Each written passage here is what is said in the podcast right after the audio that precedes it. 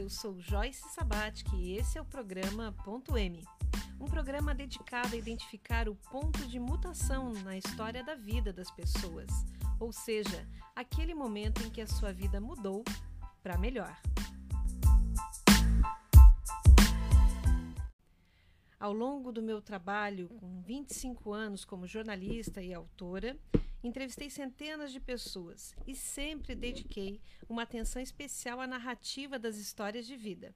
Dessa forma, sigo a trilha iniciada por outros jornalistas como Napoleon Hill e Julia Cameron. Nos últimos 15 anos, como empresária do comércio, compartilhei com inúmeros colaboradores aflições na vida e no trabalho. Em um momento de grande compaixão, busquei no estudo da psicologia técnicas que pudessem trazer soluções para estes dilemas cotidianos. E olhe só, juntando essas duas experiências, o jornalismo e a psicologia, eu descobri que as histórias de vida têm o poder de curar. Sim, elas têm o poder de salvar vidas. E esse programa, o Ponto M, é um canal de divulgação de toda essa pesquisa.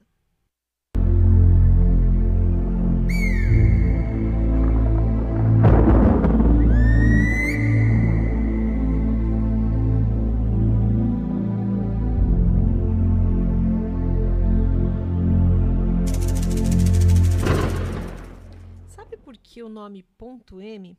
Porque na natureza tudo muda o tempo todo e todas as coisas participam de maneira constante dessa mudança. Esse é o princípio da mutação. É o princípio que dá nome ao programa, o programa ponto M.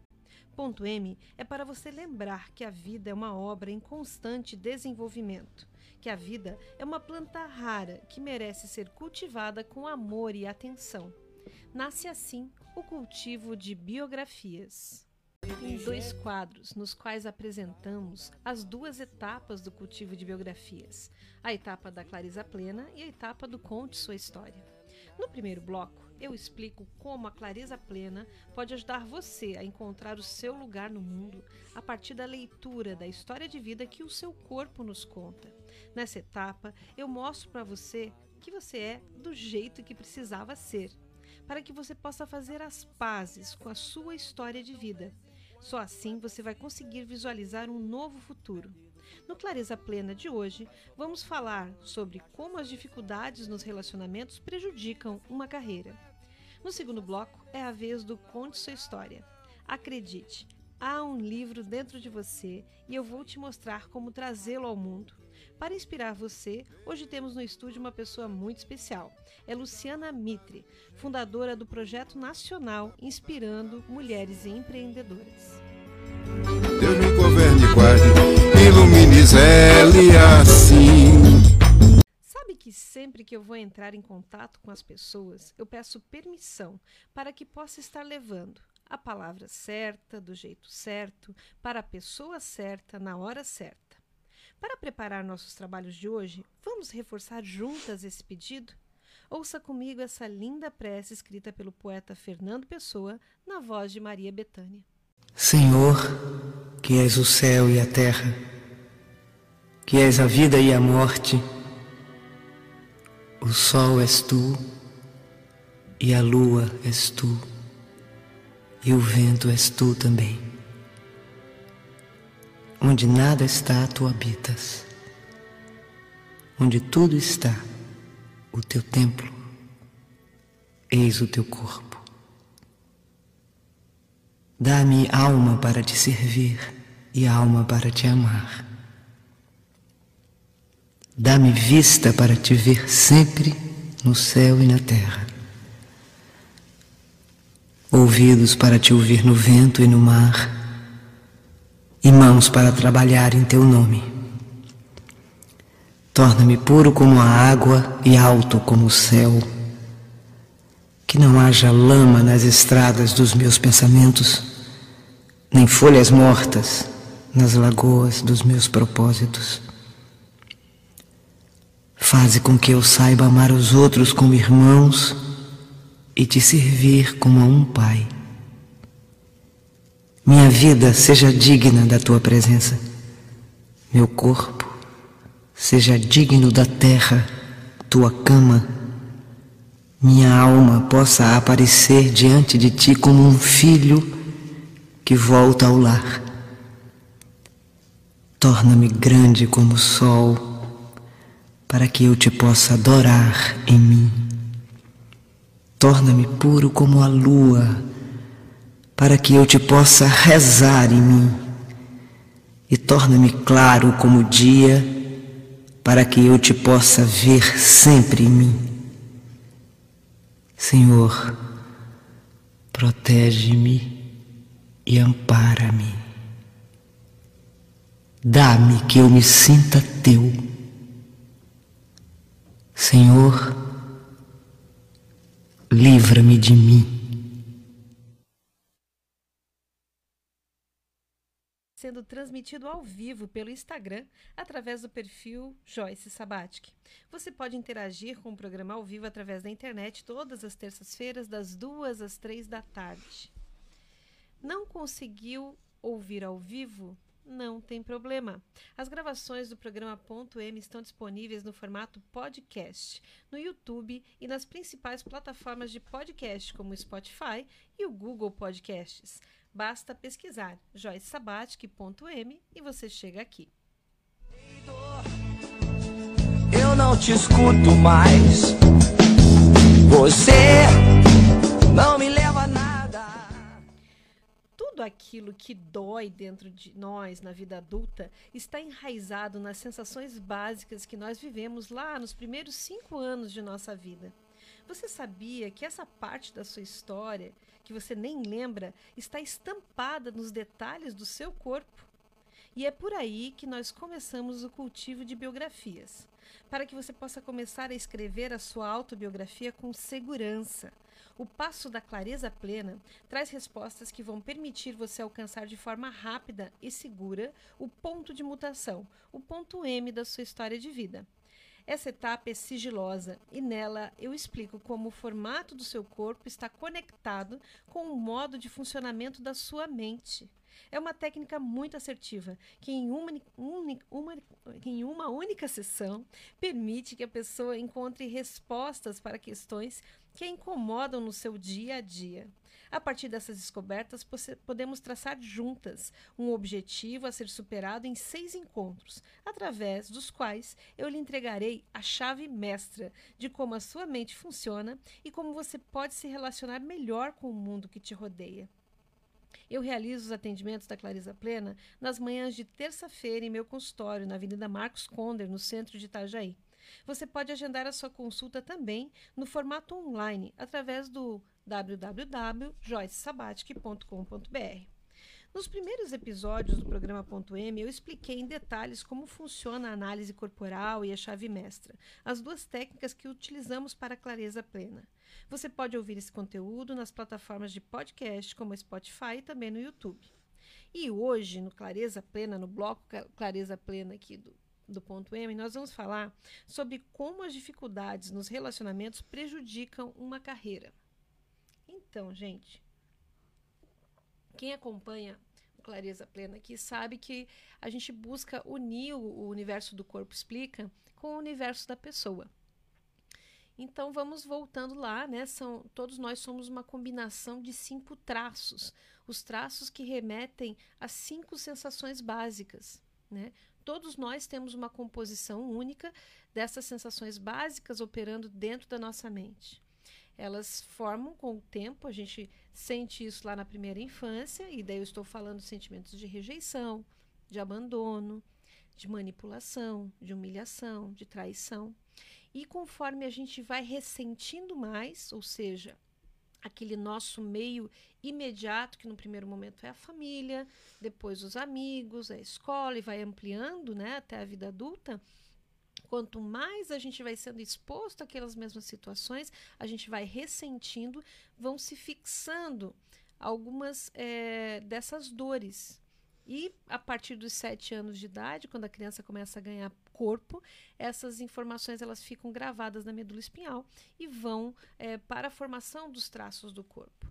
De forma que quando a gente ingressa no mercado de trabalho, já está estabelecido quais são é, esses nossos pontos fracos, essas nossas dores, é como se fosse a criptonita do super-homem, né? Aquilo que dói bastante na gente. Então, o que, que é o que dói em você? É a rejeição?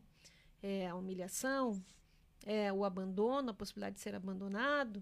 Então, o ser humano ele sempre atua para fugir da dor em busca do prazer, né? É, então é interessante é, imaginar, observar que mesmo no ambiente de trabalho, é o tempo todo essas dores elas estão interagindo. As várias pessoas que estão lá né? A empresa ela contata uma, uma pessoa pelos seus recursos pelas suas competências o que ela sabe fazer aquele lado luz. Mas as estatísticas provam que 63% dos desligamentos ocorrem é, por questões comportamentais, ou seja, o lado sombra, as dores das pessoas, né? Então é muito importante é, a pessoa conhecer é, qual é a sua dor, é, quais são as combinações, porque nós temos é, dois, dois a três picos, né? De combinações. Então, pra, só para falar um pouquinho, né? A minha combinação, eu sou oral, com 33% de oral, eu sou 27% masoquista e 25% rígido. E essa combinação, ela me traz dores e traz também recursos, né? Então, se eu estou falando aqui com você hoje, todas as terças-feiras, no microfone da Rádio Conceição, é porque é, esse traço oral me traz até aqui, me coloca com esse recurso para estar aqui comunicando com vocês. Mas tem outro lado também, né? E é isso que no, na etapa sigilosa do cultivo de biografias, que é a etapa da clareza plena, dentro de um consultório, nós atendemos a pessoa e conseguimos explicar para ela o que, que o corpo dela explica, né? Como é que o corpo dela explica o que ela, como ela opera, como a mente dela funciona, como ela se relaciona no mundo e as questões que ela trouxe, essas dores circunstanciais que ela traz para o consultório, a gente consegue explicar também a partir das informações do que o corpo da pessoa explica. Tá? É, então, se você conhece alguém que está enfrentando algum dilema, alguém que precisa das, dessas respostas que a clareza plena oferece, apoie essa pessoa a sair desse lugar de dor e acessar os seus recursos. Chama agora para participar do programa Ponto M, vai lá no Instagram, no perfil Joyce Sabatic e compartilha essa transmissão ao vivo. Lembre-se, você é do jeito que precisava ser. Era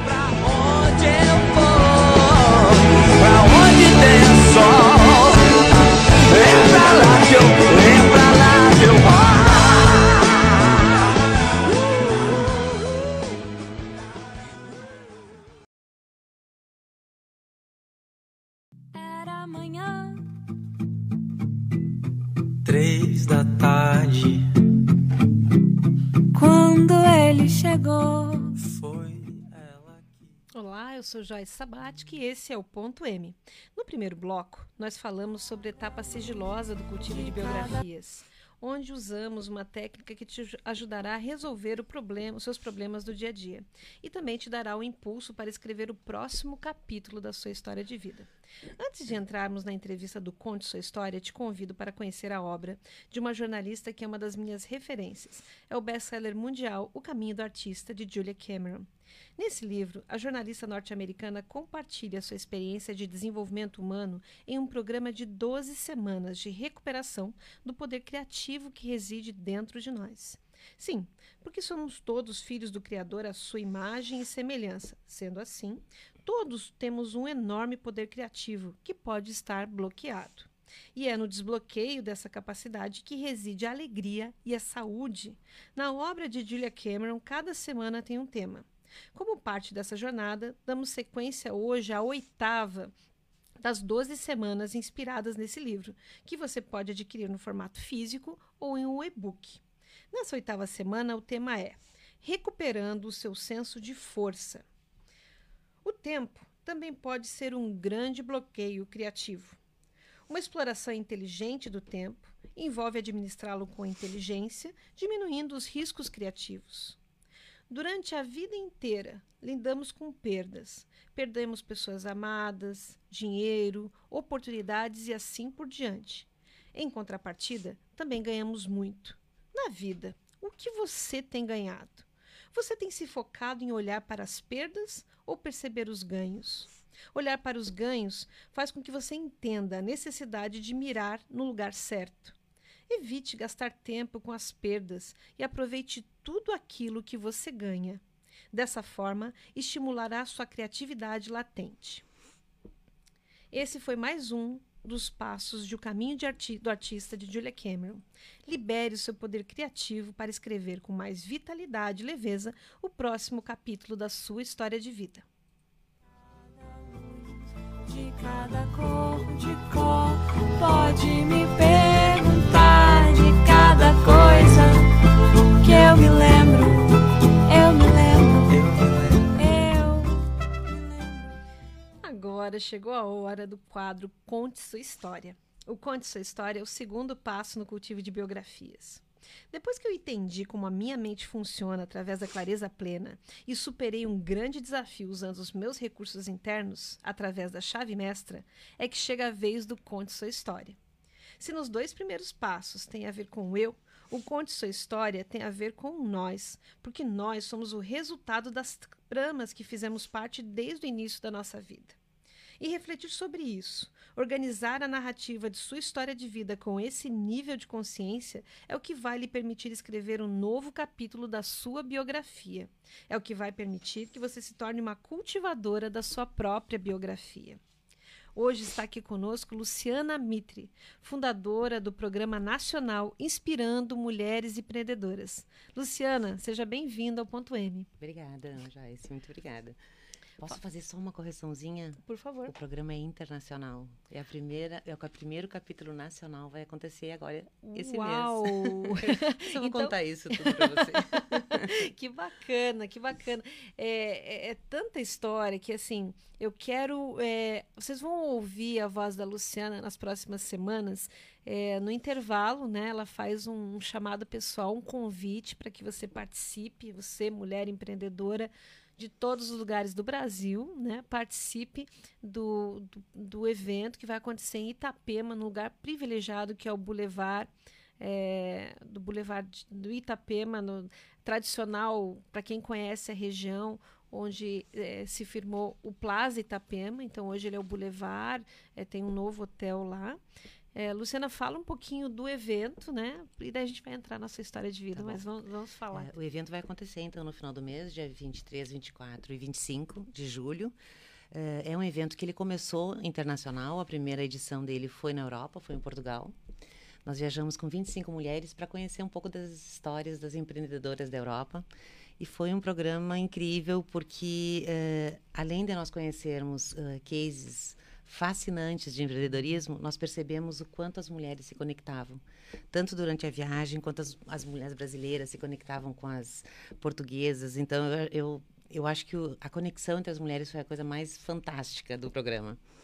Logo na sequência, nós decidimos estudar ah, o empreendedorismo nos Emirados Árabes. Porque a gente queria saber como é que eram as mulher, mulheres nos Emirados. Será que elas empreendiam ou ficavam lá embaixo daquela véu, burca? da burca. E é, é, de novo, magnífica a nossa descoberta, né? As mulheres super eh, tecnológicas, super desbravadoras, fazem negócios maravilhosos. E viajamos então com 50 mulheres. E o que me chamou muita atenção é que durante eh, os 10 dias nós já estávamos em meia pandemia sem saber. Nós voltamos para o Brasil no dia 17 de março. 17 de março, foi a véspera do foi fechamento. no dia que, que fechou, foi no dia 17 que fechou. Aproveitaram até o até o último último dia. momento. Viajamos com 50 mulheres e fizemos e tivemos quase 70 milhões de acompanhantes conosco, de visualizações nas nossas redes sociais. Eh, foi um momento muito, eh, foi um momento incrível, eu acho, do programa. E aí entramos eh, em lockdown e depois perdemos a nossa mobilidade internacional. Por isso que eu te disse que é um programa internacional, que a gente ia para a África do Sul em novembro. Então foi postergado, vamos ver para quando. E, e aí, estando no Brasil, eu resolvi fazer o primeiro, inspirando mulheres empreendedoras nacional, porque as mulheres pediam muito por isso. Muitas que não podiam viajar, ou porque não podiam, tinham um filho pequeno, ou porque trabalhavam, ou porque não tinham condições financeiras, enfim. Muitos motivos, então nós resolvemos fazer o primeiro, que vai ser agora no final do mês, e é um programa totalmente gratuito. Que bacana. E como é que faz para participar? Só se inscrever pelo link da bio do, do, do Instagram, do Inspirando Mulheres Empreendedoras. Você vai estar conosco, né? Já Sim, é minha convidada, vai estar lá. lá. lançando um livro. Tô, assim, super encantada com tudo que a gente está fazendo. Nós vamos ter mais de 35 palestras, workshops, ah, oficinas. E essas mulheres todas que estão chegando, elas estão chegando para agregar, para construir junto. Que bacana. Então, olha só, aqui em Santa Catarina, né, a gente vai receber um evento que ele vem com essa bagagem internacional. E daí é o que eu falo, a gente tem sempre, como a Julia Cameron falou, né, olhar os ganhos, né? São os ganhos também da pandemia, né? Muitos ganhos, Tem muitos, muitos, ganhos. muitos então, assim, a gente. O evento aqui é a primeira edição nacional, mas ele já tem essa bagagem de duas missões internacionais, essa experiência, essa rede de contatos. Você E- sabe, eh, Joyce, que eu acho que o maior ganho para mim, né, como pessoa, é que como eu trabalhei sempre eh, levando pessoas para fora do país para fazer cursos, eu não olhava muito para dentro do meu país. E agora eu tive que olhar para ver quem são essas mulheres, o que, que elas estão fazendo, e eu estou realmente super apaixonada por tudo que eu estou vendo. Que bacana. Eh, nós temos muita coisa para contar, muita história para contar. Muita, eu estou e eu amando essa quero- frase aqui. E eu quero começar do início para entender como, de onde vem essa potência que é a Luciana Mitre, de articulação, assim, tudo o que eu pesquisei e, e conhecê-la pessoalmente antes da entrevista também foi uma experiência marcante, né? Luciana, fala um pouquinho, assim, onde você nasceu, seu nome, data de nascimento. Nossa, mas Começa precisa lá- entregar tudo isso, assim. Entrega o que você quiser, mas a ideia é real- realmente qual a origem, né? Eu sou a gaúcha. família, gaúcha. Eh, nasci nas Missões, na capital das Missões, Santo Ângelo. Eh, nasci em março, no dia 18 de março, por isso que eu não vou esquecer do dia da pandemia, porque um dia antes do meu aniversário eu cheguei de Dubai. Uhum. Eh, dia 18 de março de 67, eu tenho 54 anos. Uhum. E eu não sei quando que eu comecei a falar, mas eu- quando eu comecei a falar, eu comecei a falar muito. então, esse jeito, eu, sou, eu sou uma perguntadeira. Eu, adoro perguntar. Se eu estiver sentada do outro lado de qualquer pessoa, eu lembro, muito pequenininha, eh, as pessoas me chamando, dizendo, vem, Luciana, vem, Luciana, porque o vem, Luciana, significava que eu estava conversando com alguém, sempre. Eh, e aquelas reclamações da escola, né? Fala muito em sala de aula. Fala muito, eu articulando todas. desde É, sempre. é. E eu gosto de ouvir histórias, eu gosto de saber sobre as pessoas, eu me interesso pelas pessoas. Isso sempre foi assim. Que bacana, né? E até porque pela re- a região ali do Rio Grande do Sul tem uma tradição de oral também das histórias, né, dos causos ao redor da fogueira, né? Como é que era que a tua, a minha- tua família de origem? Fala um pouquinho dela. Eu, eu tenho uma família eh, bem italiana, eu sou Fazolo, lá do sul. Eh, da minha mãe e do meu pai eu sou Machado, quer dizer, uma mistura de italiano com português. Eh, mas uma família. Os, os italianos muito fechados, assim, na, na- dentro do seu clã, né? Mais fechados, assim, os italianos. Mas muito falante, muito. E uma família muito estudiosa, assim, a gente tinha que estudar muito. Todas as, as mulheres, na época da minha infância, as mulheres, a, a profissão das mulheres era ser professora. Então, as minhas tias todas eram professoras, a minha mãe era uma professora extremamente politizadas. Então, quando eu, consi- quando eu lembro, assim, da minha infância, as coisas que eu mais gosto, algumas eu consigo trazer até hoje, que é o chimarrão, que eu tô sempre tomando chimarrão. Mesmo com todas essas viagens, não abandonou O o chimarrão chimarrão. vai sempre comigo, ele viaja comigo. Mas ah, a coisa que eu mais lembro era que era uma roda grande de chimarrão e todo mundo tendo a sua vez de falar Sim. e de se expressar e de dizer o que pensava. E a gente, enquanto criança, também tinha essa, essa vez. Não que eles ouviam muito, né? Mas ele mandava a gente Já falar. era um treino, já era Já um era um treino. treino, eles mandavam a gente o falar. chimarrão como se fosse microfone também, né? O chimarrão como se fosse microfone. Então, hoje eu tenho essa, essa coisa de querer ouvir as pessoas. Eu quero ouvir a opinião das pessoas. Eu fico ouvindo. Que Falo bacana. muito, mas eu, eu ouço bastante também. Que legal. Você teve irmãos? Eu tenho, nós somos em quatro mulheres. Quatro mulheres. Quatro mulheres. Eu sou a mais falante. eu sou a mais falante. Certo. E na, Elas todas na são ordem, normais. Assim, é mais velha, mais... Eu sou a segunda, A tenho segunda. uma mais velha. Aham. Eh, tenho duas irmãs psicólogas e uma fonoaudióloga. Puxa, e você é, s- seguiu um outro caminho. Eu segui um outro caminho que é um caminho interessante também. Eu sempre quis fazer jornalismo, desde, desde muito pequena. Quando eu ganhava presente, eu queria que fosse, na época, né? Era aqueles, aqueles gravadores que tinham umas, fi- umas Sim. fitinhas cassete. Gente, começa a entregar a idade valendo aqui, né? e, e era isso, eu queria sempre entrevistar as pessoas. Mas eu comecei a namorar muito cedo. Eu comecei a namorar com 14 anos o meu marido, que depois eu casei aos 20 anos. Eu comecei a namorar aos 14 anos. E a gente morava a 500 quilômetros de Porto Alegre, que era onde tinha a faculdade de jornalismo. Então eu optei por não ir. Aliás, ele me pediu para eu não ir. O seu E eu- namorado era da mesma cidade que da você? mesma cidade que eu, tinha dois anos mais que eu, estudávamos na mesma escola, aquelas coisas de criança, assim. Eu, na verdade, me apaixonei por ele quando eu tinha nove anos de idade. Eu vi ele numa festinha. Mas eu não, eu fiquei até meus 14, eu acho, sem ver ele. E daí depois eu, eh, eu, eu encontrei com ele de novo na escola e aí a gente começou a namorar. Aham. E, e aí, pra não ficar separada, eh, eu fiquei. E aí eu fui fazer pedagogia. Aí eu fiz pedagogia, eu fiz psicopedagogia, eu fiz mestrado em psicologia. Eu fui muito para as áreas humanas. Até um belo dia, que aos meus 37 anos, eu fui para São Paulo, que eu vou te contando no decorrer. Nós fomos morar Aham. em São Paulo. E quando nós chegamos lá, ele me disse: Bom, então agora eh, não temos mais desculpa, não vamos mais nos mudar.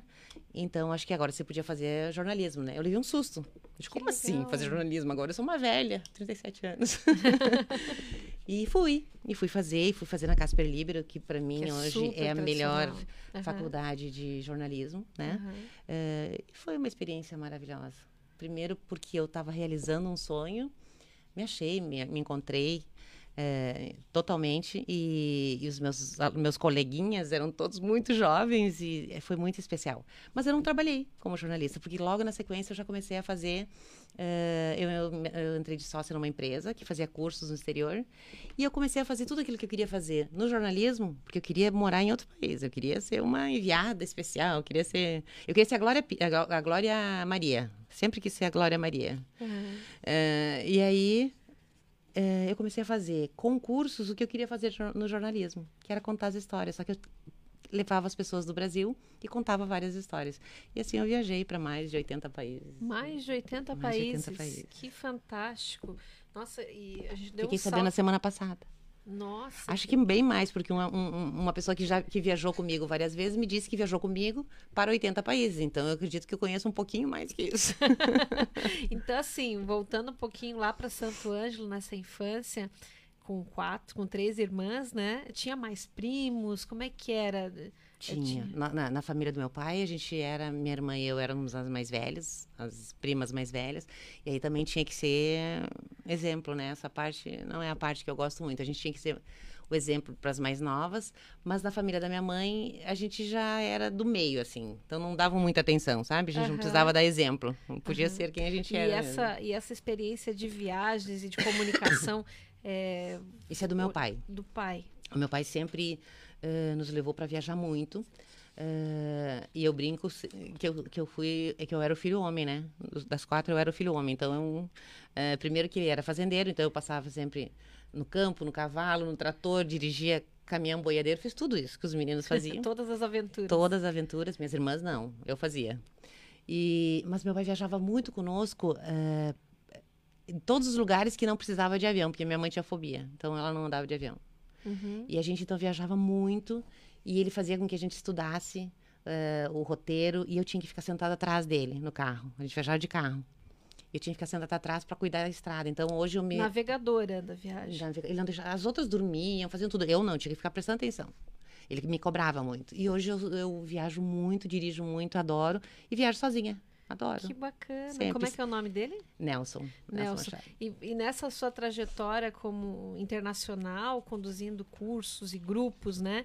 Você já tinha feito essa referência, que tinha essa ligação? Sempre, sua- sempre, porque eu tenho muita noção. Me perdi para chegar aqui, né? Mas eu tenho muita noção espacial, assim. Se eu vou para um lugar, uma coisa que ele dizia muito era assim: se você vai, você tem que saber voltar, sempre. Então Que presta legal. atenção. Então eu prestava muita atenção porque eu sabia que eu tinha que voltar. E hoje qualquer lugar que eu vou, para qualquer país que eu vá, eu fico prestando atenção no caminho, porque eu me lembro sempre que eu tenho que saber voltar. Então quando eu volto para o país, eu, eu, eu sempre tenho al- algumas referências que eu que eu conheço. Como é interessante como a a realização profissional e de vida, né? Porque uma coisa comunica com a outra, ela tem raízes lá na infância, nas vivências da gente, E né? eu fiquei pensando isso quando eu cheguei aqui. Fiquei lembrando de uma coisa que estava meio esquecida, assim. Acho que quando você começou a falar do passado e das histórias, eh, meus pais, eles foram por muitos anos eh, trabalhavam na, na, na igreja católica tinha o presidente da comunidade né que, Uhum. que era que eram os casais que trabalhavam e eles trabalharam muitos anos eh, fazendo voluntariado e cuidando da, né, da, da, das questões da igreja. Então eu vejo que hoje, quando eu uh, organizo um programa como esse, do final do mês, que é um programa de voluntariado, ele não é nem um uau para mim, é uma coisa normal.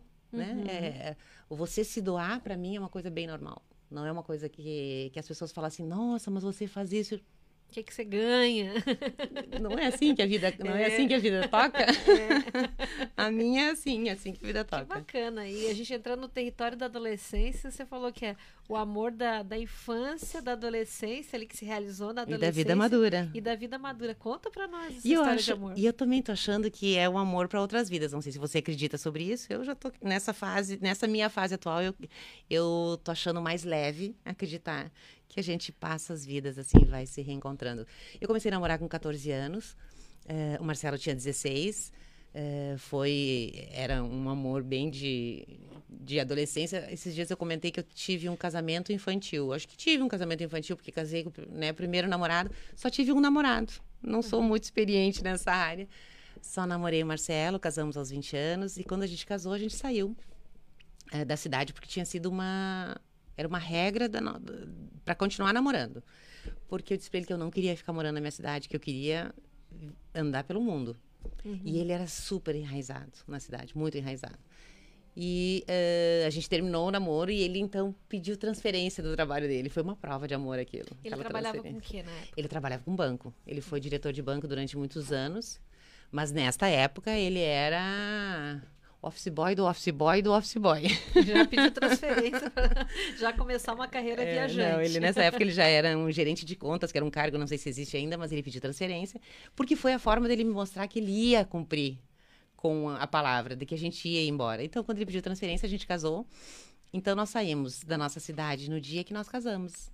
E desde então, nunca mais voltamos. Destino, primeiro destino qual primeiro destino foi Passo Fundo, Santa Maria, Porto Alegre, Florianópolis e depois São Paulo. foi? Que bacana. É, ele abriu a diretoria aqui em Santa Catarina, 20 anos atrás. É, hoje eu tenho uma filha com 21 anos, ela veio para cá é, recém-nascida. É, e ele abriu a diretoria do. Na época ele era Unibanco, que depois é, virou Itaú. E a gente fez uma vida é, muito bacana, assim, fazendo aquilo que eu mais gostava, que era conhecer gente nova. Então a gente ficava às vezes seis meses, um ano em cada cidade e ia, ia mudando. Foi muito bom, foi muito interessante. Que interessante. Ficamos casados por 27 anos. Ficaram casados por 27 E namoramos oito anos. Uau! que bacana, né? É, e é, falando um pouco de educação, a gente pulou um pouquinho direto para a faculdade. Já você fez pedagogia, fez psicopedagogia, né? É, tem algum professor na tua história, quando você lembra lá da tua formação ou mesmo na faculdade, algum professor que marcou é, que- lembranças dessa parte de educação? Dois em especial, que eram dois parentes. Um era minha tia, que ela era diretora da faculdade, eh, e era uma mulher inteligentíssima. Eh, mas eu só via ela como tia, então, e ela era solteira, ela era a matriarca da família, da família do meu pai. E quando eu via ela em sala de aula, que eu via aquela mulher falando tudo aquilo que ela explanando aqueles conteúdos, aí eu vi que além desse dela ser aquela durona que era minha tia, que era muito brava, ela também era uma mulher super especial. Então, ela acabou sendo sempre uma referência para mim em termos de eh, mulher desbravadora, né? Porque ela era diferente, todas casadas e ela solteira. Ela, a, a- a matriarca, né? Mesmo solteira. Então, ela era uma mulher forte. Ela, Segurava. é, a gente admirava muito. Que idade você tinha quando observou ela? Quando eu estava na faculdade, uns 19, 19. Ela foi a professora sua na faculdade. Ela foi, foi minha professora na faculdade. E depois também eu tive do- eh, um professor que era eh, também do, que era do lado materno, que era ele era eh, diretor da faculdade de direito e era um gênio assim. E, e ele passava a aula inteira falando poemas. Ele era divertido, ele era sedutor, ele fazia a gente aprender sem perceber. Era uma brincadeira aquilo tudo. Foram os professores que mexeram muito comigo. Eh, ela por me dizer que eh, a mulher pode e ele por, por dizer que a gente pode fazer, aprender mesmo brincando. Não precisa ser aquela Pode ser com prazer. Pode ser com muito prazer, pode ser divertido, pode ser apaixonado, pode ser. Que e eu legal. levo isso para todos os dias da minha vida. Que bacana. E trabalho? Qual foi a sua primeira experiência de trabalho? A primeira experiência de trabalho foi quando eu me formei na escola. Na época, eu fiz eh, magistério. E eu fui trabalhar com crianças de quatro anos. E hoje, essa semana, inclusive, já recebi algumas eh, notícias. Agora eu sou vovó, né? Porque os meus alunos estão tendo filhos. então, eu tô, era um, era um- Imagina, né? Eu tinha na época 16 anos, eu me formei muito jovem, muito, muito jovem, me formei com 16 anos. E, e os meus alunos tinham quatro, né? Então hoje eles já são pais e é muito divertido. Eh, e depois eu, eu trabalhei sempre como psicopedagoga. Sempre não, né? Porque nessas mudanças não era sempre que eu consegui, que dava tempo de eu conseguir trabalhar. Mas trabalhava com a psicopedagogia. Até que eu entrei de sócia nessa empresa, que foi quando eu comecei a trabalhar, eh, montar esses programas internacionais. Ah, que bacana. É, e daí você já estava com 37 anos lá em São Paulo. Já estava com 37 anos. Foi na, na graduação, quando terminou a Foi, graduação de ter- jornalismo. Quando terminou isso. Sua filha estava com que idade? Foi complicada, a Maria Eugênia, acho que ela tinha uns 7, 8 anos e, e até então, nesses últimos anos, nos primeiros anos da vida dela, eu não trabalhei. Então, ela achou, foi, foi bem complicado para ela, os primeiros anos eh, de, que eu você trabalhava. pôde dedicar os, os cinco, sete primeiros anos para ela? Para ela, sim, para o Leonardo, não. Para o mais velho, não. E eu, per- eu vejo uma diferença grande nesse sentido. Não, não, não tem nenhum tipo de arrependimento, porque eu acho que eu fui a mãe que eu podia ser. Né? Aham, Fui a mãe que eu era uma menina, né? Era, um- Tá ótimo. Quantos anos você tinha quando teve o seu primeiro filho? O Leonardo com 21, eu não, eu casei com 20, acho que 22 ou 23 anos. E a Maria Eugênia já tinha 30. Então eu já estava bem velha. Estava bem E velha. como é que foi para você a, a experiência da maternidade? Começando pela primeira, essa transição, né? De Você sabe que eu não queria ser, não é que eu não queria ser mãe, mas não era um, não era um, ai, eu quero ser mãe. Nunca foi, em momento algum. Mas era um desejo do Marcelo. O Marcelo era muito tradicional. Eh, Ele tinha que fazer as coisas, sabe? Você tem um filho, agora você tem que ter outro filho. Agora você tem que ter isso, agora tem que ser... Ele era muito tradicional. E eu não era nada tradicional. Depois eu, me- eu fiquei um pouco, assim, quando as crianças nasceram, eu fiquei uma mãe muito rígida. Completamente tradicional. Mas eh, o Leonardo, quando eu engravidei do Leonardo, eu fiquei muito assustada, né? Porque era, primeiro que era muito nova e não era o que eu queria. Eu queria era ainda fazer o meu doutorado, queria fazer outras coisas, e aí eu nasceu o Leonardo. E, gente, quando eu vi aquela coisinha assim, eu caí de amores. Eu acho que eu mudei completamente no dia que eu vi ele. Eh, eu fiquei muito apaixonada, muito apaixonada. Tanto que eu não deixava as pessoas pegarem ele. Eu fiquei. Foi um- uma mudança, assim, enorme. vocês E estavam morando em qual? Morávamos em Santa Maria na época. Santa Maria. Era relativamente próximo da terra da família da Era região. próximo, primeiro mês do Leonardo, minha mãe ficou comigo. E o dia que ela foi embora, eu não sabia o que eu fazia com aquele bebê. Foi muito difícil. Eu olhava para ele e disse, agora, você precisa me explicar o que eu tenho que fazer. Eu não sabia o que fazer, assim, nos próximos 10 minutos. Muito, muito...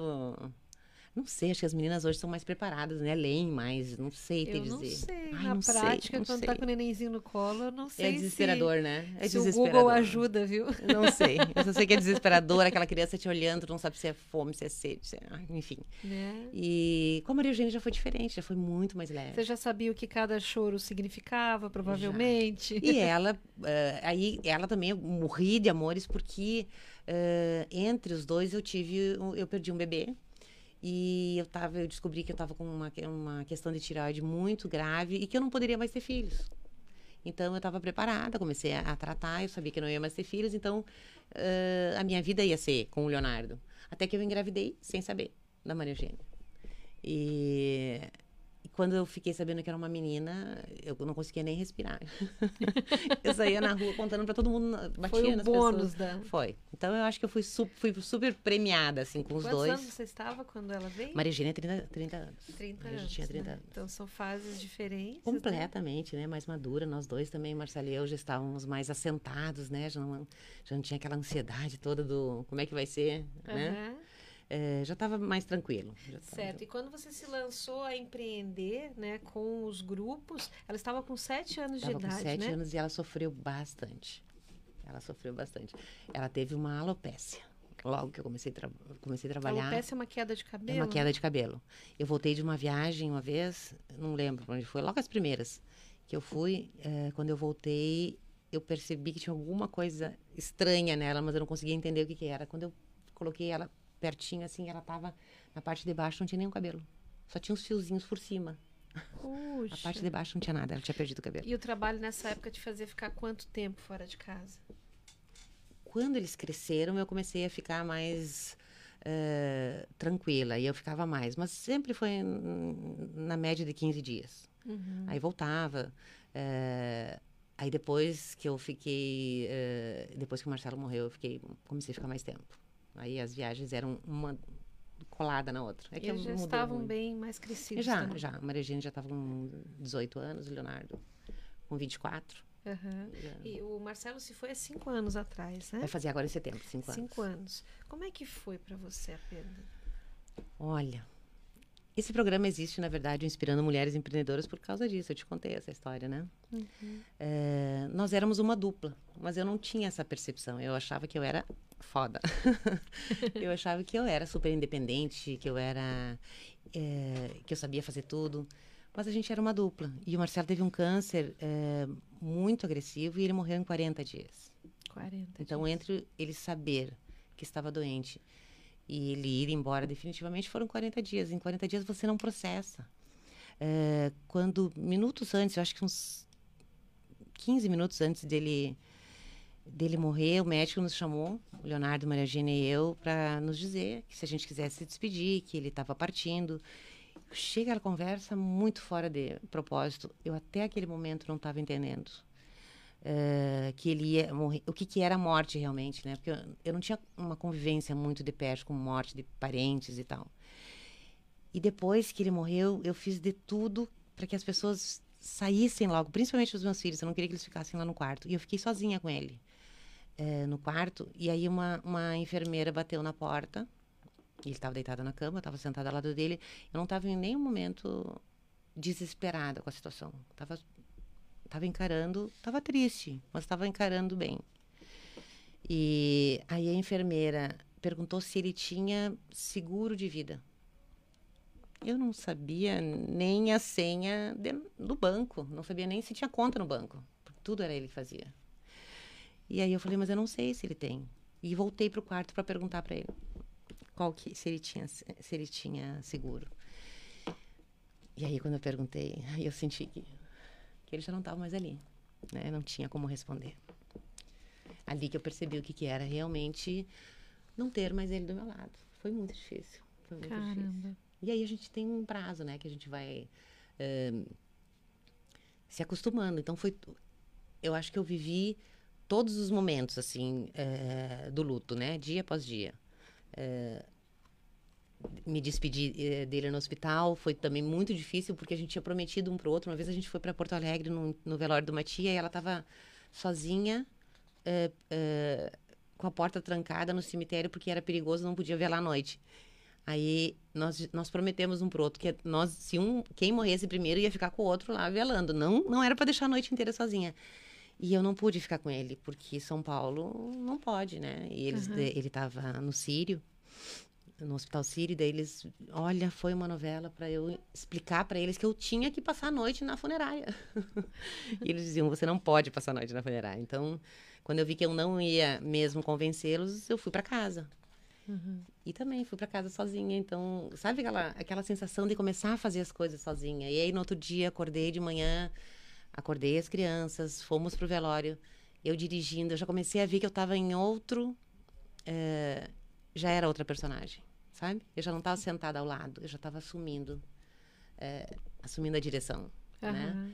E o que eu fazia sempre com muito prazer começou a ficar muito pesado. Aquilo para mim era uma. eh, eu era uma coitada, eu era uma vítima por tudo que eu estava passando. Eu não conseguia ver aquilo como um momento da minha vida que eu tinha que passar. Eu só via como um momento muito triste, muito triste. Eh, e acho que por muitos momentos eu virei filha dos meus filhos, porque eles encararam, eles foram muito maduros, foram muito maduros. Mas são vivências, né? Então hoje quando eu olho para trás e vejo como foram os últimos cinco anos, eh, eu acho que está tudo certo. Foi o que eu dei conta de fazer naquela época, né? Puxa, aí, e muita coisa, né? É, é essa etapa onde você se viu até como filha dos filhos, né? Tendo eles como, como esteio. É, du- durou quanto tempo é, essa... Até o tempo que eles eh, se independizaram. Foram eles, não fui eu. A Maria Eugênia, quando o pai ficou doente, morava no Canadá. Ela fazia faculdade de cinema no Canadá. O Leonardo estava no último semestre da faculdade aqui no Brasil. E eu pedi para que os dois eh, deixassem a vida deles por um ano. Eu pedi a vida emprestada por um ano. Uhum. E pedi para que eles ficassem comigo. E a Maria Regina, então, não voltou para o Canadá. Só que daí ela fez eh, vestibular na- também na, na GV, que é onde ele estava se formando, e passou. Eh, e aí eles ficaram no Brasil por um ano. Quando terminou este ano, eh, eles me avisaram que eles iam seguir a vida, que eles iam continuar. O Leonardo, nessa época, namorava uma menina que morava em Dubai, hoje ele é noivo dela, e hoje ele mora em Dubai. Ele então foi para Dubai visitá-la e não voltou mais.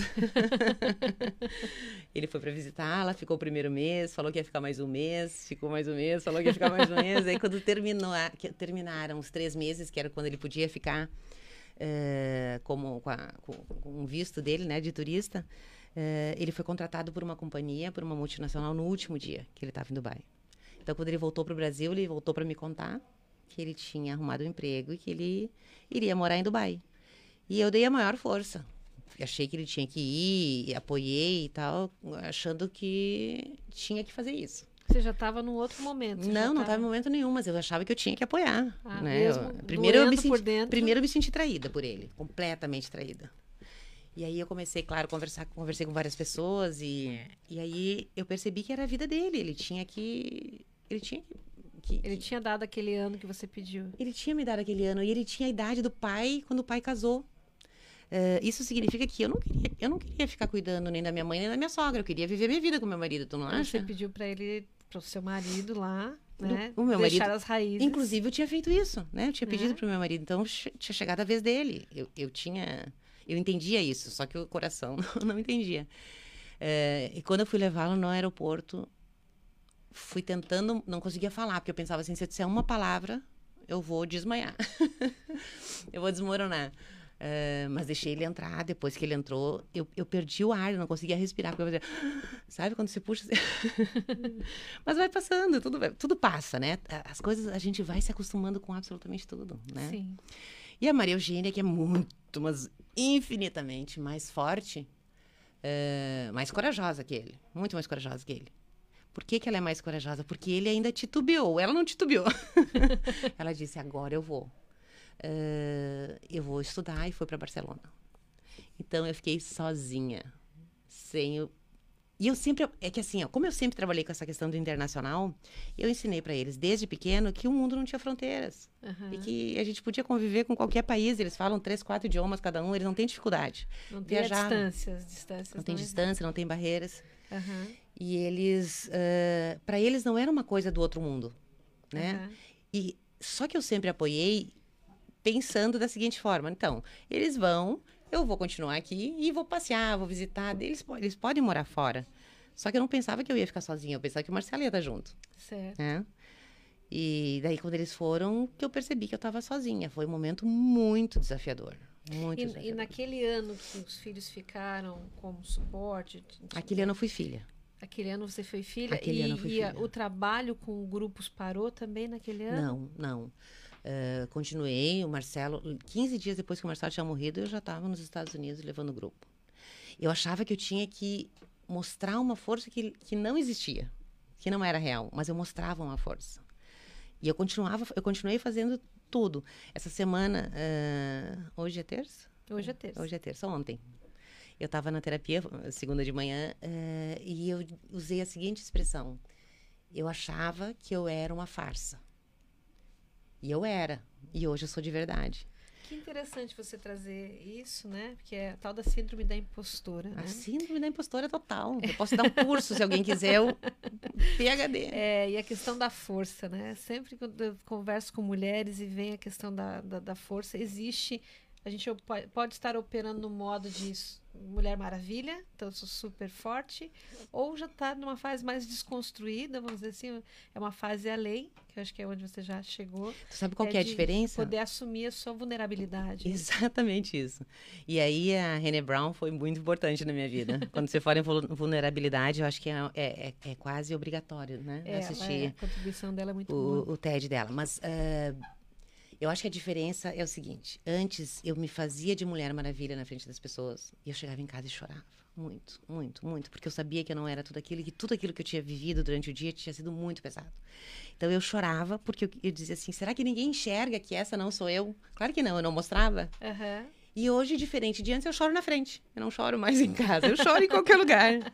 Eu choro, eu dou risada, eu vivo, eu digo que eu gosto, eu digo que eu não Bacana, gosto. você Digo, fez as pazes com a sua oralidade, né? Com a Fiz. oral que existe dentro de você. Fiz, fiz. E a partir da- do momento que os filhos se independizaram, né? O seu trabalho ganhou um outro contorno, uma outra cor. Olha Como só, é que foi? eh, tem uma coisa que eu sou também PHD, que é em luto. eu perdi o Marcelo e aí eu me joguei totalmente no trabalho, né? E aí o meu trabalho virou, além de ser a coisa eh, que me levava para frente, ele deu um up absurdo, né? Porque aí tem uma coisa, né? Eu já não tinha, eh, eu já estava totalmente livre, assim, os filhos já estavam criados, eu ficava muito mais tempo viajando, criando projetos e tal, já não tinha eh, aquela. Porque quando você tem um companheiro, você também tem obrigações, né? Eh, ele não ficava feliz da vida com as minhas viagens. Não era uma coisa que ele amava. Eh, quando eu falo da questão dos dois lutos, é porque quando o Marcelo saiu, que eu me joguei completamente no trabalho, até quando chegou a pandemia e o meu trabalho ficou inviabilizado, porque eu só trabalho com internacional. Então, desde março do ano passado, meu trabalho está, meu trabalho de viagens está parado. Que foi quando eu comecei a refazer, que eu quero muito ler o teu livro, que eu comecei a refazer os projetos ah, de uma outra forma, né? Eu tinha que pensar de uma outra forma, de que jeito que eu vou continuar contando história, montando experiências e montando projetos, só que dessa vez dentro do meu país. E tá muito bacana. Tem uma frase muito bacana que você utiliza que é foi buscando inspiração, Pensando em me inspirar, eu inspirei. Pensando em inspirar, inspirei. Eu inspirei. É o lema do É, nosso programa. Luciana, você está agora numa fase, assim, é, últimos dias aí para o Inspirando Mulheres Empreendedoras. Eu quero guardar a última pergunta aqui para que você volte, para Tá bom. contar Tá bom. dos seus sonhos. Nossa, gente- quantas né? horas a gente vai ter? né? Que acredito que assim, se você já tem muitos sonhos aí, com certeza nesse network que vai acontecer lá no Boulevard Itapema, daqui a 15 dias, é, vai potencializar.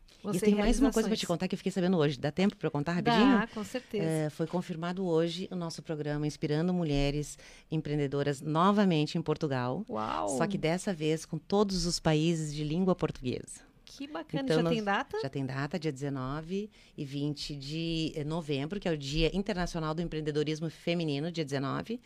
Eh, serão dois dias de evento nos moldes do Brasil e depois nós vamos seguir numa viagem de experiência por mais cinco dias. Que bacana, olha, então para você, né, que está aí esperando a abertura das viagens, já marque novembro no seu calendário. Eu vou marcar no meu. E dezembro, inspirando em Aracaju.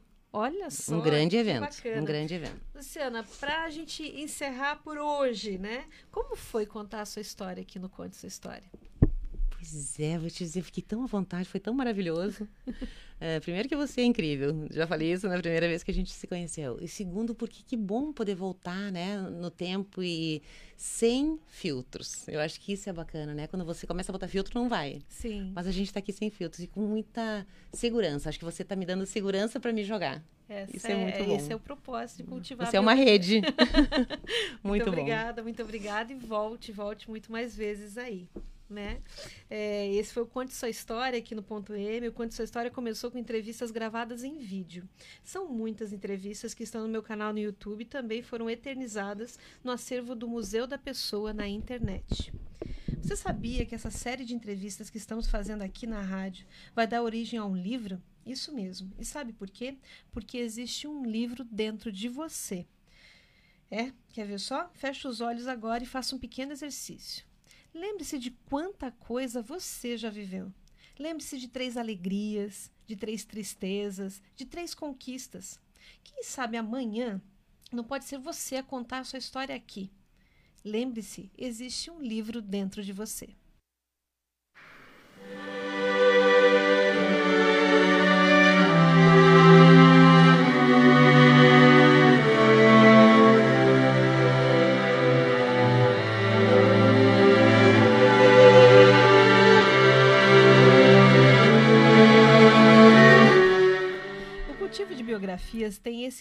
Espírito, de cultivar a vida em todas suas adversidades, como uma planta rara e repleta de força curativa.